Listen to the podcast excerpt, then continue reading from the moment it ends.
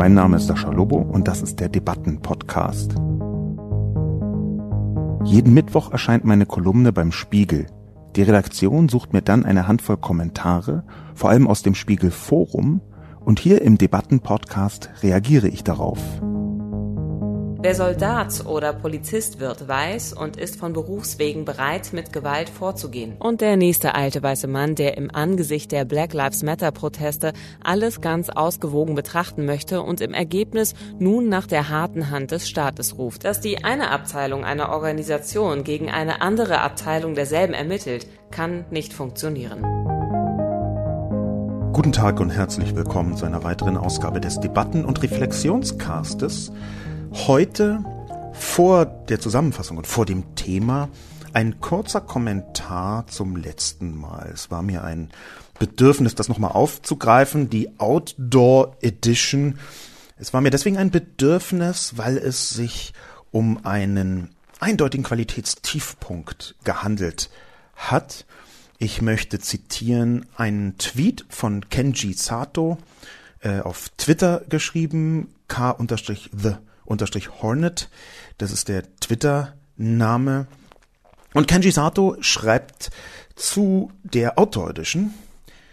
Sascha Lobos latest Podcast Outdoor Edition würde ich vom Hörerlebnis her grob so zwischen Weisheitszahn-OP und eine Horde rolliger Kater vom Wohnzimmerfenster einordnen.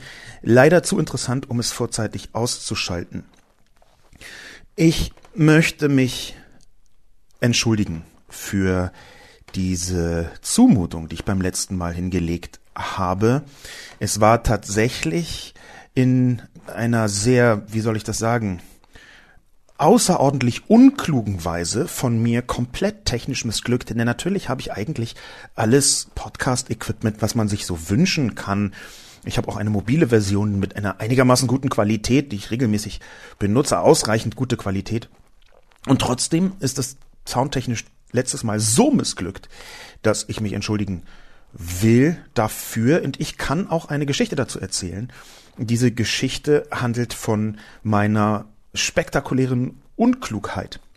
Es ist nämlich so, dass ich vor dem Podcast immer technisch checke, ob die Probeaufnahme, die ich am Anfang mache, auch einigermaßen gut sich anhört. Und das tue ich natürlich erst recht, wenn ich draußen aufnehme. Diese Aufnahme ist in Heidelberg äh, geschehen, direkt am Neckar und ich dachte, cool, da kann ich meine Outdoor-Edition machen, so ein bisschen Hintergrundgeräusche. Das wird sich schon fügen. Es hat sich auch gefügt, aber anders als ich gedacht habe. Es ist nämlich so gewesen, dass ich ärgerlicherweise beim Checken, ob die Soundqualität gut ist von der ersten Probeaufnahme, meine AirPod Pro Kopfhörer eingesetzt habe, also meine Bluetooth Kopfhörer, die bekannterweise auch eine Freisprecheinrichtung beinhalten. Ich habe sie nach dem Technikcheck beziehungsweise dem Soundcheck allerdings vergessen abzusetzen. Dann habe ich an das iPhone ein wirklich sehr gutes Mikrofon angeschlossen. Und dieses Mikrofon wurde aber vom iPhone gar nicht angesteuert, weil ich die Kopfhörer samt Freisprechanlage in den Ohren vergessen habe. Das, was wir gehört haben, war gar nicht mein Standard-Equipment, sondern wirklich absolut trottelig von mir ein technisches Versagen der allerersten Güte. Soweit also erstmal der Anfang. Die Thematik heute ist eine vollkommen andere, aber ich habe gedacht, nicht nur, dass ich eine Entschuldigung abgeben möchte dem Publikum, sondern ich habe mir angeschaut, wie die Reaktionen auf meine Kolumne war und gemerkt, dass auch da etwas nicht geklappt hat. Nicht so spektakulär nicht geklappt hat wie bei der letzten Podcast-Edition, aber genau darauf möchte ich eingehen. Die Überschrift, das Thema war Starten im Wandel für eine starke Polizei aus Rufezeichen. Zunächst, wie immer, die Zusammenfassung. Starten im Wandel für eine starke Polizei. Eine liberale Demokratie braucht eine flexible und starke Polizei. Sascha Lobos Überzeugung nach wandelt sich die liberale Demokratie im 21. Jahrhundert so umfassend, dass alle Teile des Staates betroffen sind.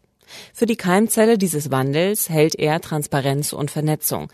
Digitalisierung und Internet machen sichtbar, was zuvor verborgen war. Wie man am Video des rassistischen Mordes an George Floyd sieht, kann echte Veränderung durch die Verbreitung einer quasi dokumentarischen Aufnahme entstehen. Es ist unstrittig, dass es zu viele gewalttätige Polizeiübergriffe gibt und dass bisher kein ausreichend gut funktionierendes Instrument zur Kontrolle angewendet wurde. Auch in Deutschland nicht. Das ist mittlerweile erforscht. Etwas ist systemisch falsch und es ist höchste Zeit, darauf politisch umfassend zu reagieren, auch zum Wohl des redlichen Teils der Polizei selbst. Die falscheste Reaktion wäre, alles abzustreiten, erst recht, wenn immer mehr Videodokumente verbreitet werden, die das Problem illustrieren. Der Ausspruch von SPD-Chefin Saskia Esken, auch in Deutschland gebe es latenten Rassismus in den Reihen der Sicherheitskräfte, ist für die zahlreichen rassistischen Geschehnisse eine freundliche, eher beschönigende Deutung. Dass Esken trotzdem so lautstarken Widerspruch bekam, von FDP-Politikerin Beer bis zum linken Politiker Bartsch, liegt einerseits am absichtlichen Missverstehen wollen, andererseits wird hier ein falsches Bild von Rassismus sichtbar. Man muss kein überzeugter Vollrassist sein, um Rassismen zu reproduzieren. Das geht auch unbewusst und mit eigentlich bestem Willen. Wo, wie bei der Polizei, auch noch Macht dazukommt, kann es für Nicht-Weiße gefährlich werden. Die Beschwörung eines angeblichen schädlichen Generalverdachts ist eine Pose der Law and Order Fraktion, die glaubt, jede Kritik an Sicherheitsbehörden sei quasi staatsgefährdend. Das Gegenteil stimmt. Demokratie bedeutet Gewaltenteilung und Machtkontrolle. Eigentlich ist es eine urliberale Haltung, dass die Macht des Staates beschränkt und kontrolliert werden müsse.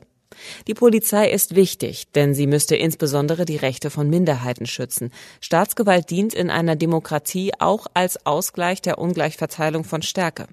Wenn Nazihorden ein türkisches Geschäft oder ein jüdisches Gotteshaus überfallen, ist eine starke, aber hart demokratisch kontrollierte Polizei die Lösung und nicht das Problem. Stark bedeutet im 21. Jahrhundert, dass die Polizei ihren eigenen demokratischen Ansprüchen auch dann genügt, wenn im Zweifel alles transparent ist oder öffentlich wird. Diese Form der kontrollierten Stärke führt nämlich zu exponentiell größerem Vertrauen der Öffentlichkeit. Denn wenig zerstört den demokratieessentiellen Glauben an den Rechtsstaat nachhaltiger als offensichtliche, öffentlich dokumentierte Straftaten, denen keine Konsequenzen folgen. Egal, ob der Täter Anzug, Badehose, Hoodie trägt oder Uniform. So dann in die Kommentare gesprungen und da möchte ich beginnen mit genau dem, was eben nicht so richtig geklappt hat. Man kann das gut nachvollziehen an einem Twitter-Kommentar von Bildwerk Rostock. Bildwerk Rostock schreibt unter Verlinkung der Kolumne Und der nächste alte weiße Mann, der im Angesicht der Black Lives Matter Proteste alles ganz ausgewogen betrachten möchte und im Ergebnis nun nach der harten Hand des Staates ruft, aber selbstredend ganz demokratisch. Bei Sascha Lobo. Bildwerk Rostock hm, hat das getwittert und ich bin danach habe ich versucht, so ein Gespräch anzufangen, hat auch gut geklappt. Das ist sehr freundlich gewesen. Ich möchte daraus auf keinen Fall zitieren, aber ich kann auf jeden Fall sagen, dass das, was ich hier geplant habe, mit der Überschrift spektakulär auch nicht geklappt hat. Also es ist heute ein Podcast des Nicht-Klappens. Das kann ja mal passieren. Was genau hat nicht geklappt? Nun, ich habe die Überschrift für eine starke Polizei gewählt und ich habe das deswegen getan, um Leute in die Kolumne reinzuziehen, die vielleicht glauben, ich möchte eine starke Polizei, die sich um überhaupt nichts kümmert, den Black Lives Matter Bewegungen weltweit entgegenstellen. Was, wenn man den Text liest, in der Form so nicht drinsteht. Ich habe also versucht, eine Art Clickbaiting herzustellen für Leute, die das Ganze kritisch sehen. Das Spiegelpublikum ist ja ohnehin sehr divers, auch politisch vergleichsweise divers. Und da dachte ich mir so in meinem beirroten Kopf drin, wenn ich für eine starke Polizei schreibe, dann denken ein paar Leute, hoch, äh, dieser äh, komische Vogel für eine starke Polizei, na, schaue ich da mal rein. Und dann geleite ich sie über diese Aussage so ein bisschen in einen Text, der versucht, differenziert die Problematik zu betrachten. Das hat nicht ganz so wahnsinnig gut geklappt aus dem simplen Grund, weil ich diese Differenzierung hm, nicht ausreichend stark hinbekommen habe, glaube ich. Ich habe einfach dann in der Kolumne den Begriff stark umdefiniert. Ich habe also gesagt, für eine starke Polizei, habe dann aber gesagt, dass starke Polizei für mich bedeutet, radikaler nach demokratischen Prinzipien kontrollierte Polizei ist. Und da war mein Ausweg, diesen Rassismus, der tatsächlich vorhanden ist in vielen Behörden, überall in allen Köpfen, wie ich dann auch schrieb, etwas zu beleuchten und zu skizzieren und Lösungen davor vorzuschlagen. Das war vielleicht auch einfach die falsche Kolumne, um das so herzustellen, wie ich es gedacht habe. Ich habe das mit diesem für eine starke Polizei gemacht, um eben Leute anzusprechen, die sonst vielleicht eher nicht darauf geklickt hätten ist so mittelgut geklappt. Was allerdings natürlich an diesem völlig legitimen Vorwurf von Bildwerk Rostock stimmt, ist, dass ich eine gewisse Ausgewogenheit versuche anzustreben.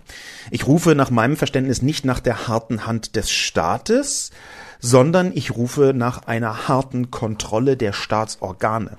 Ich glaube nicht, dass die Polizei abgeschafft werden sollte. Das gibt Leute, die das sagen, in allen Facetten, manchmal etwas übertrieben, manchmal einfach eine Reform. Ich glaube, dass die Polizei definitiv reformiert werden muss. Ich glaube, dass die gesamte Sicherheitslandschaft, ich rede jetzt erstmal nur von Deutschland, die gesamte Sicherheitslandschaft ganz dringend reformiert werden muss.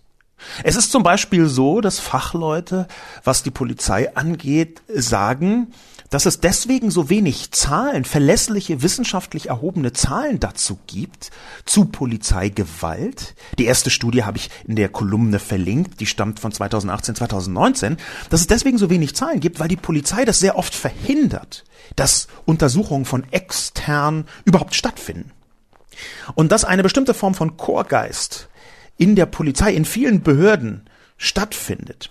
Das ist glaube ich, etwas, was man nicht in Frage stellen kann. Problem daran ist, dass sich das auch noch ausdehnt auf eine ganze Reihe von anderen Menschen, teilweise Journalisten, teilweise ähm, Politikerinnen und Politiker, die jeden Funken Kritik an der Polizei erstmal als Organisation, als Institution und gar nicht als Einzelkritik schon begreifen als eine Art Gotteslästerung.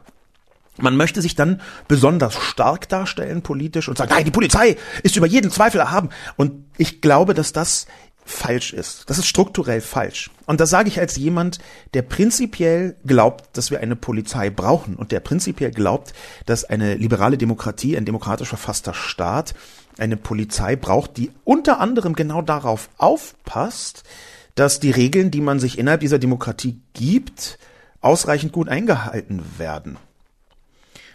Die Schwierigkeit, die ich jetzt hier mit dem Kommentar von Bildweg Rostock habe, ist, glaube ich, von mir selbst gemacht. Ich hätte das äh, viel, viel präziser machen sollen, wo meine Position ist. Ich glaube immer noch an eine bestimmte Form von Ausgewogenheit, aber eben nicht auf Kosten der Bewegung Black Lives Matter, sondern ich glaube an eine Ausgewogenheit zwischen äh, demokratische Kontrolle der Polizei und Polizei abschaffen.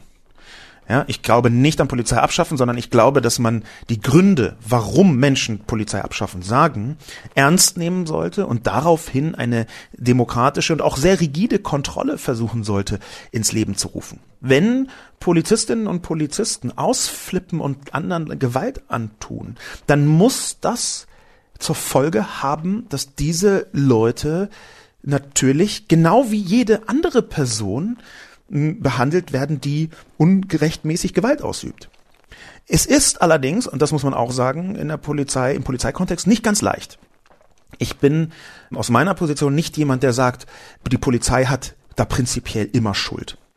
Ich glaube, diese Differenzierung ist notwendig, auch wenn ich jetzt zum Beispiel anhand der Bewegung selbst sehe, dass ich als weißer äh, Mann natürlich überhaupt nicht im Fokus dieser Opfersituation stehe, also der Opfer von Polizeigewalt. Ich möchte allerdings daran erinnern, dass natürlich innerhalb der Polizei eine ganze Reihe von Situationen bei den Menschen im Alltag auftreten, die gefährlich sind. Und eine gefährliche Situation, die ist aus meiner Sicht auch für Profis manchmal nicht so leicht zu handhaben, wie man glaubt. Und ich rede jetzt nicht davon, dass äh, die Polizei eine völlig unbewaffnete äh, schwarze Frau einfach äh, ins Gesicht boxt oder zu dritt auf der rumprügelt. Ich rede jetzt zum Beispiel davon, dass natürlich in der Polizei Situationen auftreten im Alltag, die äh, lebensgefährlich sein können. Und dass deswegen aus meiner Sicht diese Mechanik, dass die Polizei immer äh, schuld ist, die, glaube ich, ist nicht die richtige Herangehensweise. Das ist allerdings etwas, was man auch im zweiten, dritten oder fünften Schritt klären kann.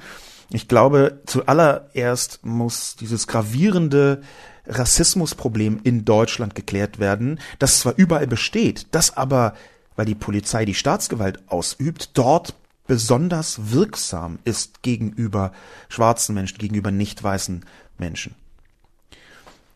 Diese Kritik von Bildwerk Rostock muss ich einfach erstmal so annehmen und betrachte das zum Teil einfach als andere völlig legitime Position von Bildwerk Rostock und zum anderen Teil eben als äh, in meinem Überschriftentrick etwas missglückt.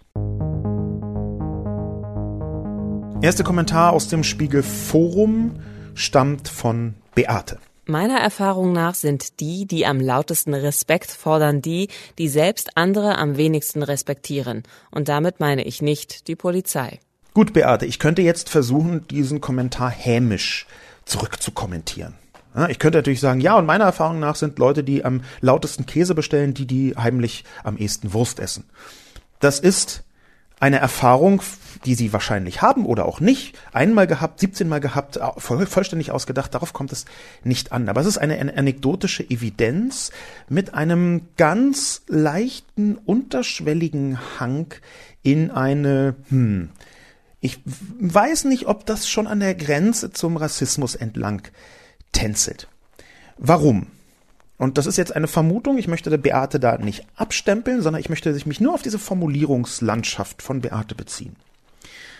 Wenn jemand Respekt fordert, dann denken wir zuallererst an eine bestimmte Form von Alltagssprache, Respekt. Ich möchte Respekt haben. Und diese bestimmte Form von Alltagssprache ist meines Wissens aus dem Hip-Hop-Bereich entlehnt. Und zwar genau auch aus dem deutschsprachigen Hip-Hop-Bereich. Respekt zu fordern ist ursprünglich im amerikanischen Hip-Hop eine Variante gewesen, sich selbst zu behaupten und einzufordern, dass man dazugehört, dass man beachtet wird. Das ist in Deutschland vergleichsweise ähnlich geschehen mit dieser Respektforderung. Es ist aber nicht im luftleeren Raum geschehen, Beate. Denn es ist ziemlich eindeutig geschehen als Reaktion auf das nicht respektiert werden, vor allem von migrantischen Jugendlichen. Das heißt, die Forderung Respekt, ich möchte Respekt haben, die ist eine, die aus meiner Sicht, bitte korrigiert mich alle, wenn ich falsch liege, die aus meiner Sicht sehr eng ist an dem Sound, den migrantische Jugendliche im Hip-Hop verwendet haben. Das bedeutet, hier wird eine Verallgemeinerung ähm, rausgehauen von Beate, die man so lesen kann, als würden diese migrantischen Jugendlichen, die Respekt oft gefordert haben im Hip-Hop-Kontext, andere prinzipiell nicht respektieren. Und ohne Frage gibt es das, weil es sehr viel gibt und alles gibt. Und ich möchte keinesfalls sagen, dass zum Beispiel im deutschsprachigen Hip-Hop, mit dem ich mich nicht überragend gut auskenne, aber das, was ich dort gesehen habe, liest sich selten so, als würden flächendeckend etwa Frauen, andersgeschlechtliche Menschen, äh, Juden, Jüdinnen oder ähm, Homosexuelle ausreichend viel respektiert. Das kann man erstmal so feststellen. Aber die Verallgemeinerung da drin, die ist, glaube ich, problematisch. Was aber stimmt hier dran, was Beate sagt, ist natürlich, dass wir ein sich aufschaukelndes gegenseitiges Respektproblem kriegen können. Und mit dieser Aufschaukelung, glaube ich, ist auch eine Möglichkeit verbunden, dass Beate so gerade eben noch mit ihrem Kommentar die Kurve kriegen könnte. Denn ich glaube schon, dass wir, und mit wir meine ich in diesem Fall die weißdeutschen, nicht migrantisch geprägten Menschen in Deutschland, dass wir über Jahre, Jahrzehnte, und zwar viele Jahrzehnte, komplett übersehen haben, wie dieses Land für andere Menschen eingerichtet ist. Etwa für diejenigen, deren Eltern, Großeltern, teilweise Urgroßeltern als sogenannte Gastarbeiter nach Deutschland gekommen sind die migrantisch geprägt zwar immer noch sind, aber schon in der dritten oder vierten Generation hier in Deutschland leben, hier geboren sind, hier aufgewachsen sind. Wir haben aus weißdeutscher Sicht sehr lange gedacht, hä, das ist doch ein eigentlich total tolles Land. Hä, Rassismus habe ich noch nie erlebt. Ja, herzlichen Glückwunsch, Andreas. Du hast noch nie Rassismus erlebt, weil du so weiß bist, dass du bei Mondschein Sonnenmilch auftragen musst. Ungefähr so wie ich. Denn das gilt ja auch für mich. Dieses Weißsein, sich damit auseinanderzusetzen, das glaube ich, ist vergleichsweise wichtig, um überhaupt zu verstehen, was genau diese Forderung nach Respekt beinhaltet. Und die Kurve, die man hier mit Beate gemeinsam kriegen könnte, wäre zu sagen, ja, es sieht so aus, als gäbe es ein Respektungleichgewicht, zum Beispiel zwischen migrantisch geprägten Jugendlichen und der Polizei in bestimmten Städten. Das kann gut sein, wenn man das faktisch messen könnte, was man wahrscheinlich tendenziell eher nicht kann, aber könnte da etwas solches rauskommen. Nur wie durchbrechen wir diese Disbalance? Ich glaube, dass wir sie durchbrechen, indem wir uns stärker bewusst machen, was eigentlich Black Lives Matter für Deutschland bedeutet. Denn Black Lives Matter ist jetzt aus den Vereinigten Staaten relativ klar konnotiert mit dieser unfassbaren Polizeigewalt. Für Deutschland und für Europa, glaube ich, ist die Botschaft eine etwas feinjustierte. Und zwar unter anderem deswegen, weil ich glaube, dass das, was in den Vereinigten Staaten an Diskriminierung gegenüber Schwarzen passiert, in Deutschland gegenüber noch sehr viel mehr und anderen Gruppen passiert. Ich glaube, dass wir uns sehr viel stärker damit auseinandersetzen müssen, was zum Beispiel die Diskriminierung von türkeistämmigen Menschen, von äh, Jesidinnen und Jesiden, von Kurdinnen und Kurden bedeutet, von Menschen, die aus dem arabischen Raum nach Deutschland gekommen sind oder deren Eltern oder Vorfahren hierher gekommen sind. Was die uns sagen können, was die uns erzählen können davon, wie Respekt genau aussieht und fehlender Respekt im Alltag aussieht. Das, glaube ich, ist etwas, mit dem wir uns intensiver beschäftigen müssen. Und zwar auch deswegen, weil Beate wir bisher gar nicht wahrgenommen haben, was genau da passiert. Ich möchte eine Studie zitieren vom Bayerischen Rundfunk und von Spiegel. Sie ist 2017 veröffentlicht worden und diese Studie heißt als Experiment, als datenjournalistisches Experiment, heißt Hanna und Ismail. Hanna und Ismail.de kann man ganz leicht googeln ist eine Untersuchung darüber, wie zwei Menschen, nämlich Hanna Berg, 27, und Ismail Hamed, auch 27, sich auf dem Mietmarkt machen. Das bedeutet, welche Wohnungen bekommen sie, welche bekommen sie nicht, wo werden sie eingeladen, wo werden sie nicht eingeladen. Hanna Berg und Ismail Hamed sind zwei ausgedachte Personen. Die gibt es nicht. Sie sind komplett gleich, bis auf einerseits das Geschlecht und andererseits natürlich der Name. Sie arbeiten beide im Bereich Marketing. Sie schreiben und sprechen beide komplett fehlerfreies, perfektes Deutsch. Der einzige Unterschied ist tatsächlich, dass der eine Name so klassisch deutsch konnotiert ist und der andere ein türkischer oder arabischer Name. Die Frage jetzt, die sich stellt, ist, wie ist in dieser Studie das Ergebnis zu lesen? Denn das Ergebnis ist sehr eindeutig. Menschen mit nicht deutsch scheinenden Namen werden diskriminiert. Und zwar ziemlich krass. 20.000 Wohnungsanfragen hat diese Studie verschickt und die Frage, ob diskriminiert wird, stellt sich gar nicht mehr. Es ist ganz eindeutig in diesem Bereich die Frage, wie stark diskriminiert wird. Die stellt sich, denn da ist in verschiedenen Städten eine unterschiedliche Diskriminierung anhand des Namens zu messen. Wie kann man die messen? Na, zum Beispiel, indem man schaut, wird diese Person eingeladen zu einer Wohnungsbesichtigung oder bekommt sie eine Absage. München zum Beispiel, da haben Menschen mit ausländisch klingenden Namen, mit arabisch oder türkisch klingenden Namen, eine 46 Prozent kleinere Chance, überhaupt eingeladen zu werden. Es geht hier nicht darum, die Wohnung zu bekommen, sondern es geht überhaupt erstmal darum, eingeladen zu werden. In Frankfurt am Main sind es immer noch 31 Prozent. In Leipzig und in Magdeburg sind es 18 und 17 Prozent. Man könnte jetzt eine ganze Menge daraus schließen aus dieser Differenz. Meine These wäre, dass Leipzig und Magdeburg, dass dort die Wohnsituation etwas entspannter ist, weil auch relativ viele Menschen dort einfach fehlen und dass deswegen hm, der Markt nicht so krass sieben kann. Dass er siebt und dass er zum Nachteil von Menschen mit arabischen oder türkischen Namen siebt, das steht eindeutig fest. Ich rufe nochmal dazu auf, hanna und ismail.de mit Bindestrichen zwischen den Worten sich anzuschauen. Also Beate, ich glaube, dass diese Forderung nach Respekt eine ist, die eine Wurzel hat, die gesellschaftlich ist. Ebenso wie die Wurzel der Polizeigewalt in Deutschland, auch in Deutschland, gesellschaftlich ist, wenn man zumindest die rassistische Polizeigewalt betrachtet. Da unterscheidet sich Deutschland strukturell gar nicht so stark von dem, was wir aus den Vereinigten Staaten sehen, auch wenn man natürlich sagen muss, dass die Größenordnung zumindest der Toten eine andere ist. Und trotzdem sind Menschen wie Uri Jallo in ihren Zellen verbrannt. Und ich glaube, das muss man immer wieder und sehr deutlich sagen.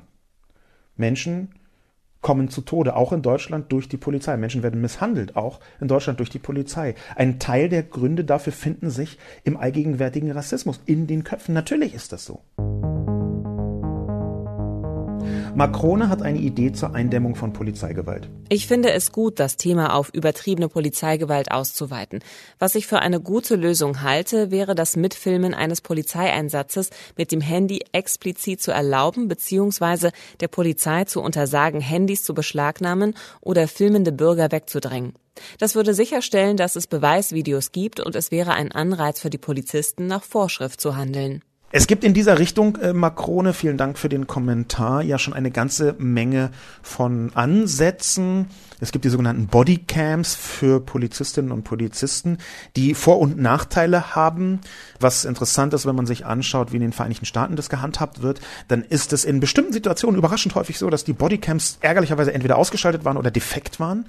Man kann das ganz gut googeln, wie häufig es dazu kommt, dass Polizeigewalt stattfindet. Und ärgerlicherweise war wirklich von allen Polizisten die Bodycam gerade in der Reparatur oder aus oder in der Wartung oder kaputt oder was auch immer.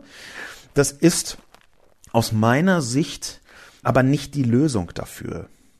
Macrone schreibt hier, es ist eine gute Lösung. Ich glaube nicht, dass es eine gute Lösung ist. Natürlich kann man das Mitfilmen des Polizeieinsatzes erlauben. Es ist übrigens in bestimmten Kontexten auch gar nicht verboten. Das muss man dazu sagen. Es hängt immer ein bisschen von der Situation ab, vom Surrounding und natürlich auch, wer die einzelnen Leute in welcher Situation sind. Aber das ist in dieser Form, wie es hier unterstellt wird von Macrone, so halb jedenfalls nicht verboten. Presseseitig zum Beispiel ist das möglich. Die Frage ist aber, ob diese Hilflösung tatsächlich die Gewalt und auch die rassistische Gewalt in Deutschland unmöglich macht. Das glaube ich nicht. Ich glaube, dann würde sich nicht besonders viel ändern, vorsichtig gesagt. Wir sehen ja auch in den Vereinigten Staaten, wie häufig Aufnahmen auftauchen, die dann beim nächsten Mal aber wieder niemanden davon abhalten, sowas zu tun.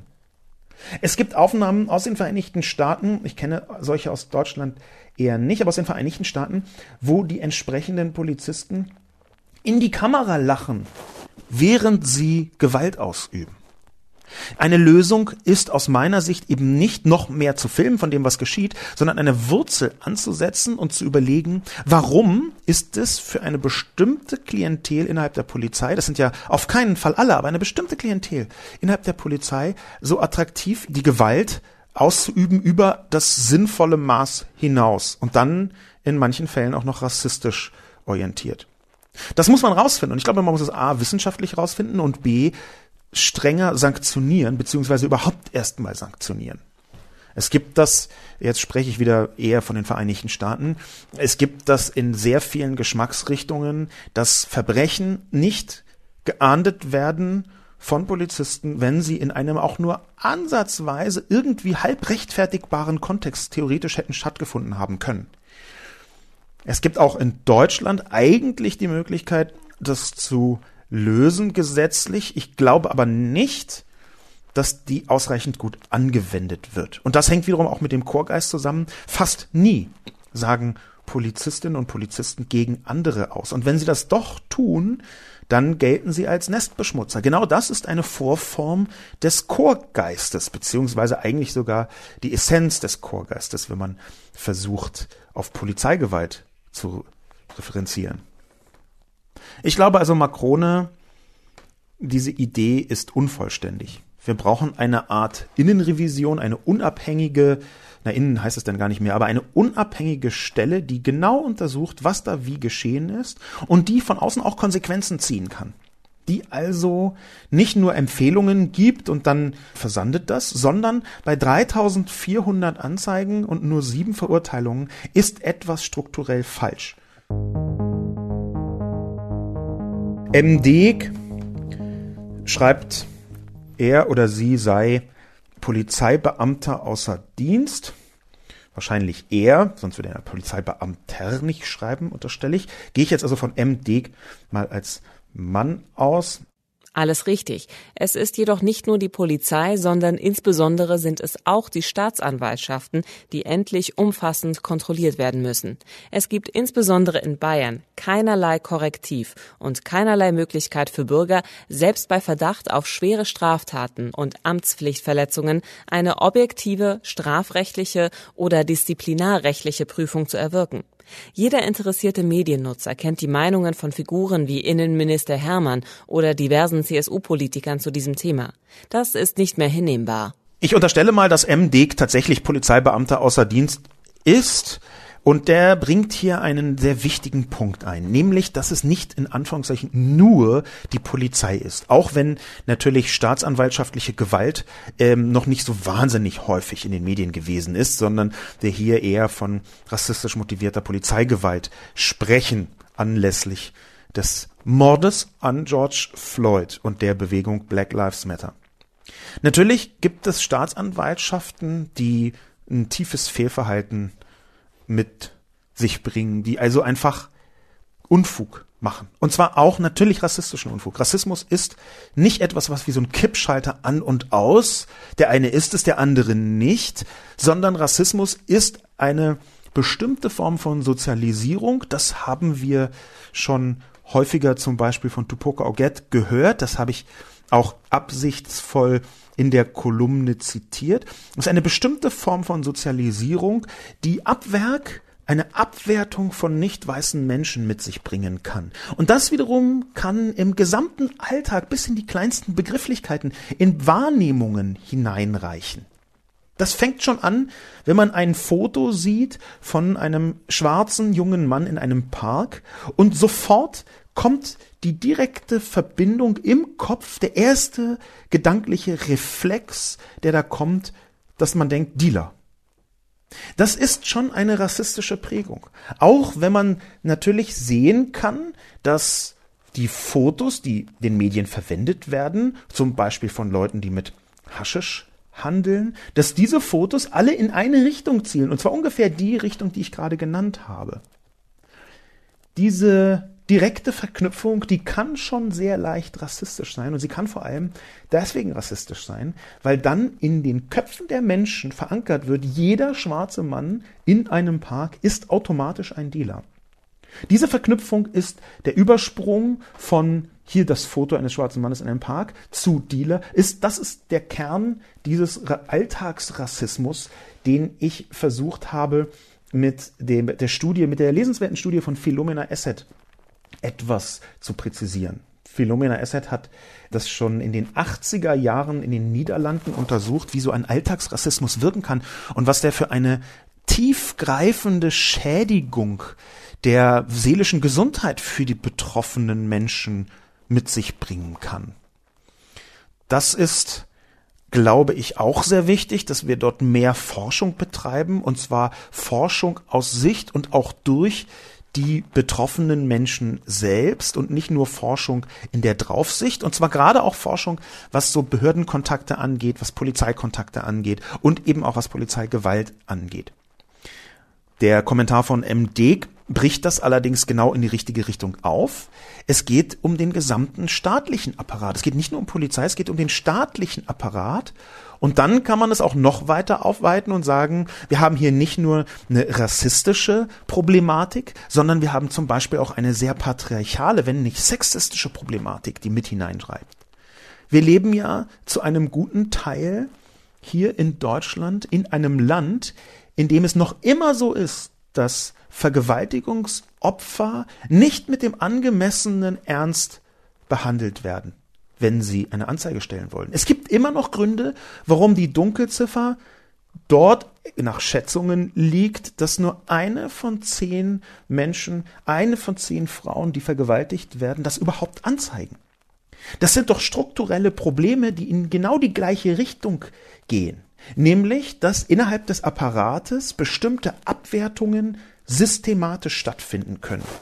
Und ich glaube, es ist wichtig zu unterscheiden, dass es hier nicht um einzelne Menschen geht, die bei der Polizei arbeiten oder der Staatsanwaltschaft und die dann automatisch daran schuld sind. Ah, da haben wir den Rassisten in der Staatsanwaltschaft. Ah, da haben wir den Sexisten in der Polizeiwache. Sondern, dass es um gedankliche Strukturen, um Erzählungen geht, um bestimmte Abwertungen, die sehr tief in den Köpfen verankert sind. Und dass wir die bekämpfen müssen. Und dass wir sie bekämpfen können, da hat MD einen richtigen Einwand, nämlich zu sagen, dass es, das ist jetzt bundesländerabhängig, ich kann das im Detail deswegen auch nicht verallgemeinern für ganz Deutschland, dass es bundesländerabhängig Möglichkeiten geben sollte, dort, wo es sie bisher nicht gibt, meines Wissens gibt es in manchen Bundesländern schon diese Möglichkeiten, aber dort, wo es sie nicht gibt, sollte es Möglichkeiten geben, nachzuvollziehen, wie sind bestimmte amtliche Entscheidungen zustande gekommen. Also nicht nur die Form von Amtsmissbrauch, wenn ein Polizist anfängt, auf der Straße jemand zu prügeln, sondern auch, wie geht das denn weiter, wenn eine Gegenanzeige kommt? Ich schrieb in der Kolumne davon. Wieso kann eine Gegenanzeige der Polizei so gerade durchgehen und die wird dann gerichtlich häufig sogar eher geglaubt? Wie kann das stattfinden? Da muss doch relativ klarerweise der Apparat hinter der Polizei, eben zum Beispiel die Staatsanwaltschaften, ebenfalls einigermaßen schwierig unterwegs sein, wenn man das zum 17. Mal hat. Eine Anzeige gegen die Polizei, Gegenanzeige und plötzlich hat die Person, die eben noch glaubte, sie sei ein Opfer, selbst Täterprobleme oder vorgebliche Täterprobleme. M. Deg also mit einem sehr richtigen und guten Gedanken. Figuren wie Innenminister Hermann.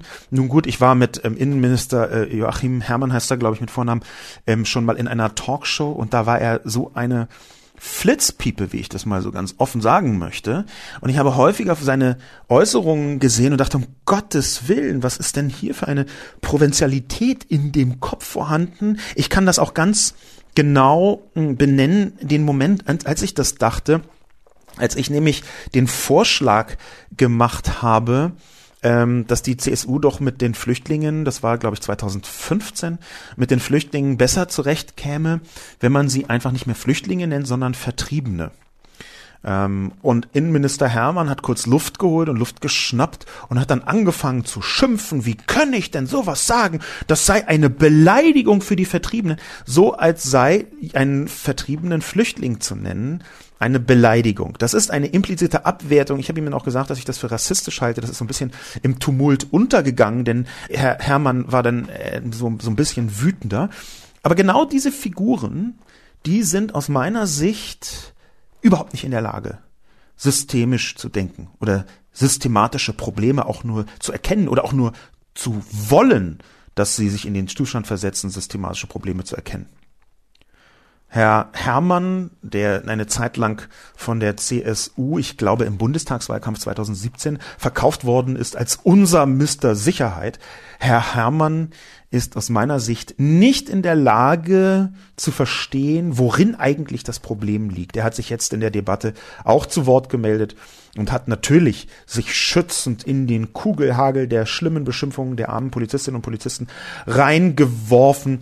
Er hat, wie übrigens ein paar andere Innenminister, auch zu Protokoll gegeben, dass er aber noch nie Rassismus und so weiter und so fort, was ein unfassbarer Kommentar ist, ich glaube, ich weiß leider nicht mehr das mit einer Korrektur, ob das Herr Hermann war oder Herr Pistorius. Einer der deutschen Innenminister war das jedenfalls. Er habe noch nie äh, Rassismus erlebt, was für einen weißen Innenminister einfach absurd ist.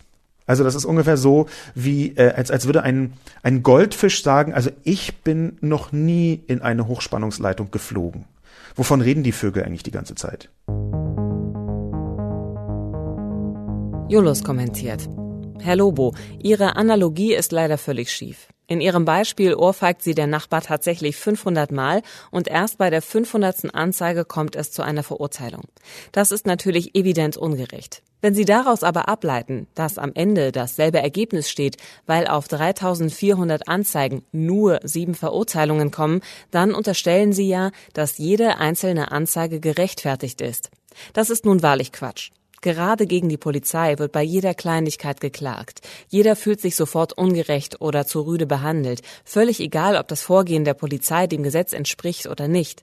Das ist wunderbar auf jeder Demo zu beobachten, wenn die Polizei jemanden festnimmt, der Minuten zuvor Steine geschmissen hat und plötzlich etwas von Polizeigewalt krakeelt, umgeben von hunderten anderen Krakelern, die alle ihre Handys zücken und ebenfalls Polizeigewalt schreien. Nein, Jullus, meine Analogie ist nicht völlig schief, sondern vereinfacht, wie ich auch geschrieben habe.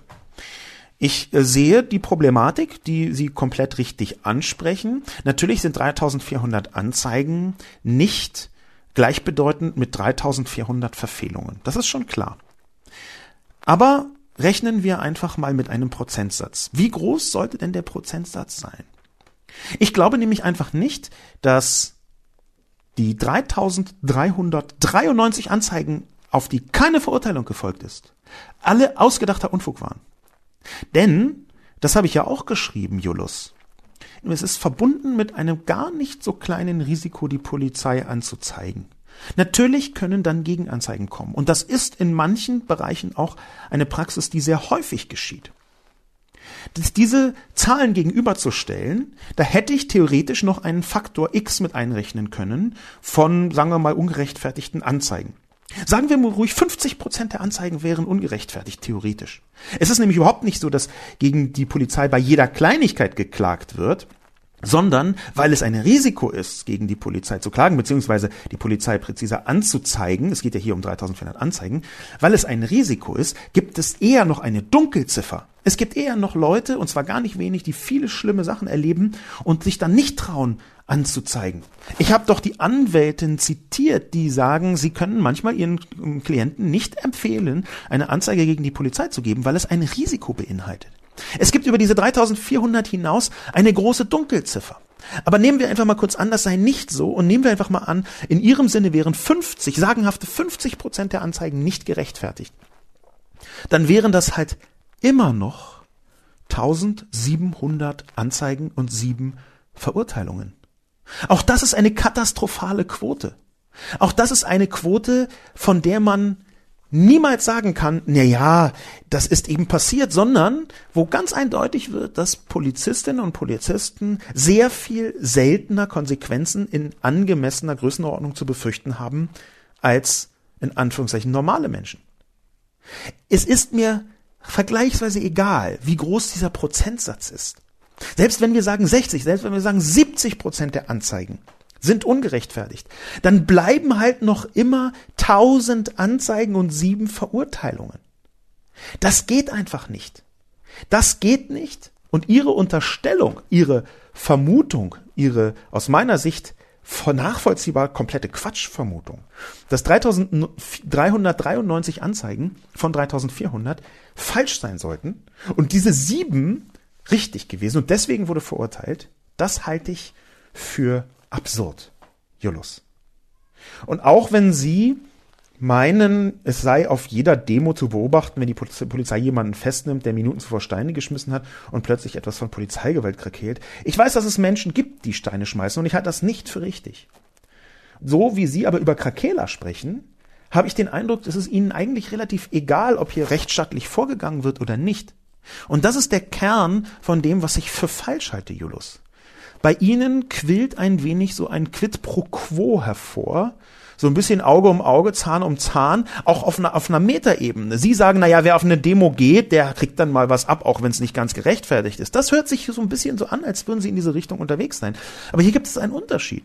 Und der Unterschied ist, dass die eine Seite zwingend an Recht und Gesetz gebunden ist, beziehungsweise sein sollte, und die andere Seite, die sollte sich auch richten nach Recht und Gesetz.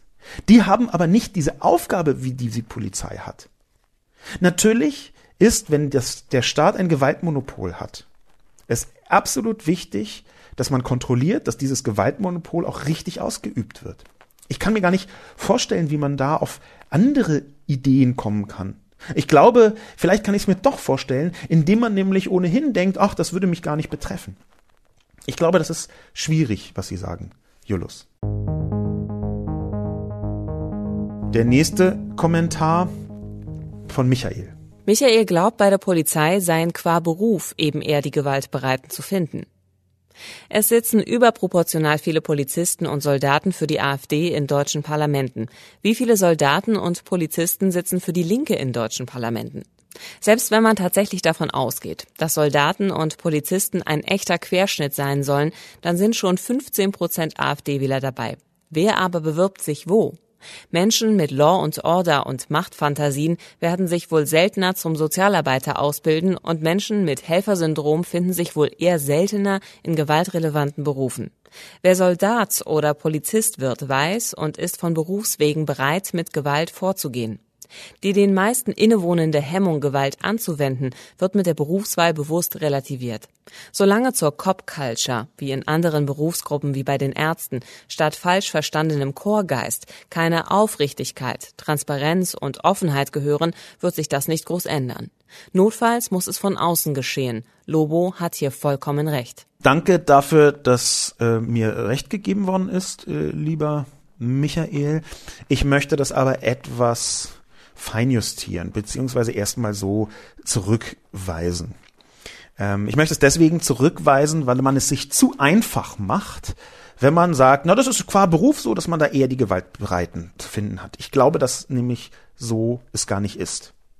Es ist schon richtig, dass in Strukturen, die besonders hierarchisch orientiert sind und organisiert sind, wie zum Beispiel Polizei und Militär, dass da Leute sind, die mit Hierarchien viel anfangen können und die strukturell jetzt eher nicht Vollzeitanarchisten sind, um es mal so auszudrücken. Das heißt, natürlich haben wir in Polizei und Militär selten einen kompletten gesellschaftlichen Querschnitt. Und zwar schon deswegen, weil dort sehr junge und sehr alte Menschen fehlen, die ja auch einen gesellschaftlichen Durchschnitt machen.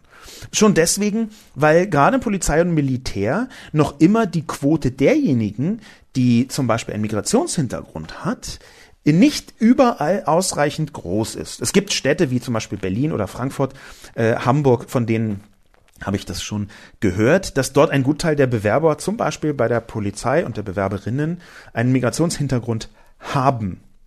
Aber das macht aus der Polizei in Toto bis jetzt keinen echten gesellschaftlichen Durchschnitt.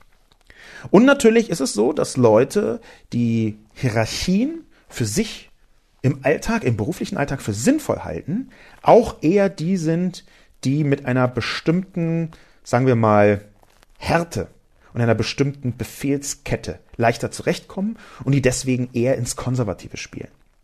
Ich würde aber hier diese auch ganz gut soziologisch und psychosoziologisch untersuchten Zusammenhänge, dass bestimmte Menschen bestimmte Berufe ausüben. Es gibt ein tolles Zitat von Freud, leider nicht zu googeln. Das heißt, Berufswahl ist Symptomwahl. Diese Zuschreibung, die würde ich aber komplett trennen von Gewaltbereitschaft. Ich glaube nicht, dass das diese zwingende Logik hat, wie Michael das sagt. Also hier muss ich so ein bisschen in Leute in Schutz nehmen und zwar auch deswegen, weil natürlich die Zahl derjenigen, die gewaltbereit sind bei der Polizei, zu groß ist weil eine Person schon zu viel wäre. Ich würde aber ungern hier mit dem Schrotschuss der Gewaltbereitheit durchgehen. Speziell, weil zur Polizei ja auch noch viel mehr Leute gehören als in Anführungszeichen nur die, die bei der Demonstration in der ersten Reihe stehen. Ich glaube, Michael und viele andere Menschen machen es sich etwas zu leicht Und ich glaube, dass das eine Problematik ist. Weil Chorgeist, das habe ich in meiner Kolumne geschrieben, ist zu einem Teil sicherlich in den Strukturen und in den Haltungen der Menschen begründet, die Teil von solchen Hierarchien sind. Zu einem anderen Teil ist Chorgeist aber auch eine Form von Reaktion. Und ich glaube schon, dass man versuchen muss, dieses Abstempeln nicht zu sehr durchgreifen zu lassen. Dass man diesen Teufelskreis durchbricht und sagt, die sind eh alle so, die können sich eh, die sind halt eher gewaltbereit, weil in dieser Zuschreibung liegt immer auch eine Erleichterung. Das ist so ein bisschen wie dieser unsägliche Spruch, Boys will be boys, wo man gewalttätiges, sexuell gewalttätiges Verhalten von Männern einfach entschuldigt damit, dass man sagt, na ja, die sind halt so. Das ist doch klar, dass Männer so sind.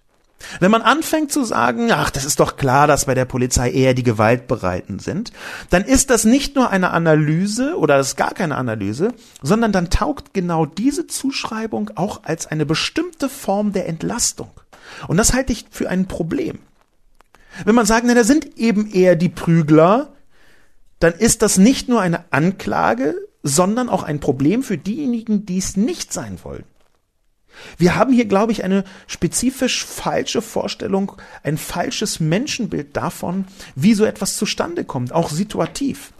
Und dass eben die Polizei, obwohl sie Hierarchie intensiv organisiert ist, wie viele andere Behörden übrigens auch, aber dass eben die Polizei natürlich kein monolithischer Block ist, sondern dass es da eine soziale Dynamik geht, gibt, dass es natürlich auch mit den jeweiligen Chefinnen und Chefs eine bestimmte Form von Kultur in diese Polizei hineingibt, die schon etwas verändern kann.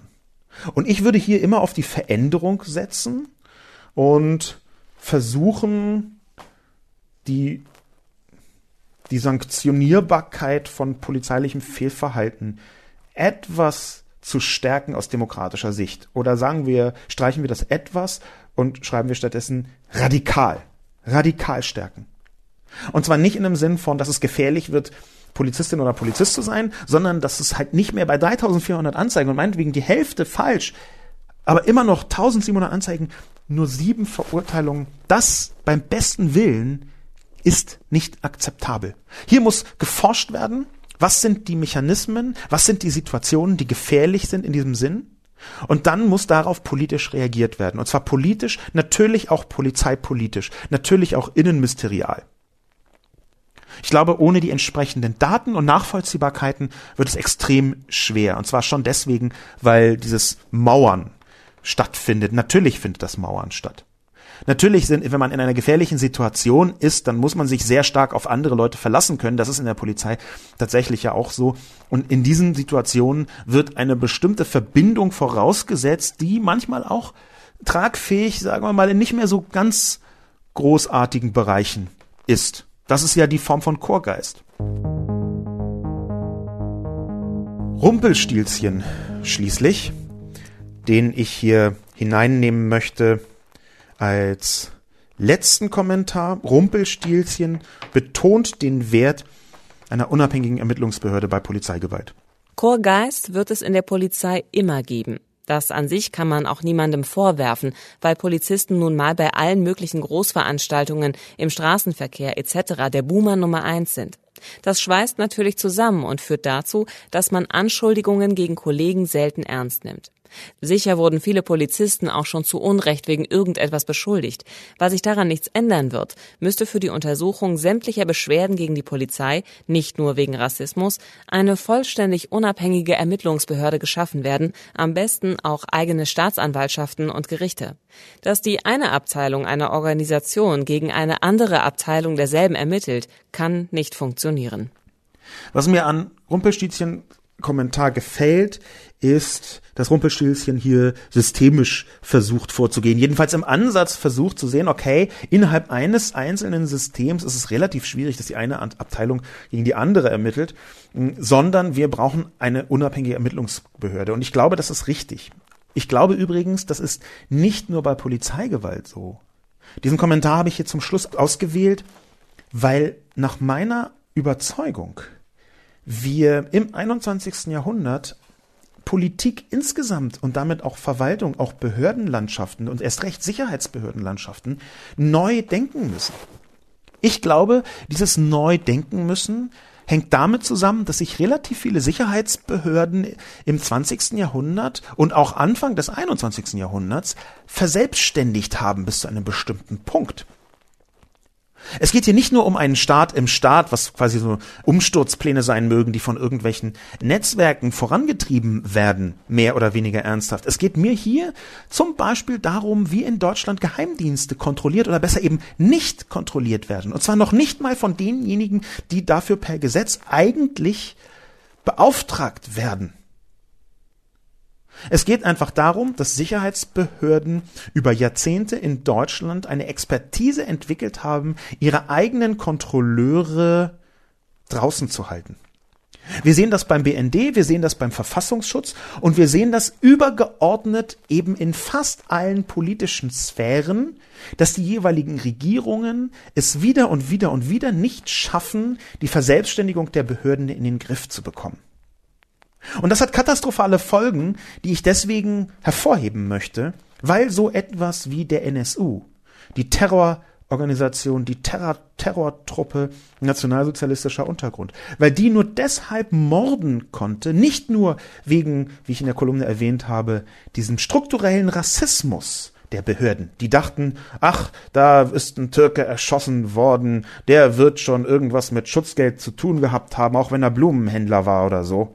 Natürlich sind das, wie der schwarze Mann im Park, rassistische Zuschreibungen, die mit einem Klick im Kopf sofort auftauchen und dann die gesamte Ermittlungsarbeit vergiften können. Nicht zwingend immer vergiften.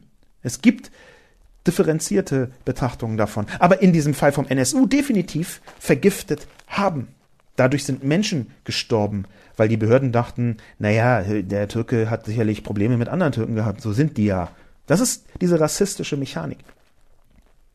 Wir haben also eine Situation, wo der Verfassungsschutz, speziell der Verfassungsschutz, nicht ausreichend gut kontrolliert worden ist, so dass bis heute, denn es ist ja nicht nur die Polizei, dass bis heute völlig unklar ist, wie der NSU so lange so heftig morden konnte. Zeitweise war es so, dass Verfassungsschutzmitarbeiter anwesend waren bei einem Mord des NSU und angeblich das nicht mitbekommen haben. Monströs dass sowas überhaupt passieren kann. Dass sowas gerade eben wieder passiert ist. Dass zum Beispiel klar geworden ist, dass der Mann, der die Waffe besorgt hat, mit der Walter Lübcke ermordet wurde, dass der durch eine ärgerliche Panne vom Verfassungsschutz leider weiterhin legal Waffen besitzen durfte, obwohl er es eigentlich niemals hätte besitzen dürfen, wenn nur die Polizei mit dem Verfassungsschutz richtig zusammengearbeitet hätte. Was sind das für monströse Sphären der Nichtkontrollierbarkeit, die sich der bundesdeutsche demokratische Staat hier über Jahrzehnte erlaubt hat? Das muss aus meiner Sicht, und hier benutze ich dieses eigentlich gruselige Bild mal ganz gerne, mit dem eisernen Besen durchgefegt werden. Wir brauchen nicht nur bei Polizeigewalt eine unabhängige Ermittlungsbehörde. Wir brauchen eine unabhängige Ermittlungs-, Prüf- und Kontrollbehörde für ungefähr alle Sicherheitsbehörden dieses Landes. Inklusive, danke auch nochmal vorhin, den Kommentar, zum Beispiel bis in die Staatsanwaltschaften hinein. Ich glaube, dass wir hier ein gigantisches Problem haben. Wir haben es am NSU gesehen. Wir beginnen zu erahnen, dass sogar das auch beim Mord an Walter Lübcke eine Rolle gespielt haben könnte. Wir haben es an vielen Stellen bis jetzt schon gesehen, die mit dem Verfassungsschutz zu tun haben, wo rechte und rechtsextreme Menschen beim Verfassungsschutz offensichtlich gearbeitet haben. Wir sehen, wie sogar beim früheren Chef des Verfassungsschutzes, Herrn Maaßen, etwas eingesetzt hat, was sogar die FAZ mit dem Begriff Radikalisierung umschrieben hat. Ich glaube, es ist ziemlich krass, wenn wir uns im Detail anschauen, wie ungestört rechte und rechtsextreme Umtriebe in deutschen Behörden stattfinden konnten, auch und gerade unter Angela Merkel. Ich möchte hier auch nochmal betonen, dass Frau Merkel hier eine gehörige Mitverantwortung dafür trägt, dass sehr viel nicht richtig aufgearbeitet worden ist. Der FAZ-Artikel, den ich eben zitiert habe, heißt Protokoll einer Radikalisierung, stammt vom 21.07.2019 und ist eine Polemik von Anna Pritzkau. Ich kann sie empfehlen. Sie ist unterschrieben mit der Überschrift Wie wurde Hans-Georg Maaßen vom, zum Hashtag Westfernsehen Zampano auf der Suche nach Antworten in seinen alten Interviews eine Polemik, Protokoll einer Radikalisierung, die Überschrift. Wir sehen, dass das Problem tiefer ist und größer ist als nur in Anführungszeichen Rassismus, speziell bei der Polizei. Und das ist auch, glaube ich, was wir speziell in Deutschland lernen können von Black Lives Matter. Nämlich, dass unsere Form von weißer Demokratie ein Transparenz- und ein Sanktionsupdate braucht. Eine Datengrundlage braucht, auf der wir anfangen können, die menschenfeindlichen Strukturen jeglicher Couleur, speziell auch des Rassismus, in den Behörden nicht nur aufzuspüren, sondern auch eine nach der anderen versuchen können zu bekämpfen, bis sie nicht mehr so radikal wirksam sind. Mein Name ist Sascha Lobo. Mit diesem Aufruf bedanke ich mich fürs Zuhören und bis zum nächsten Mal.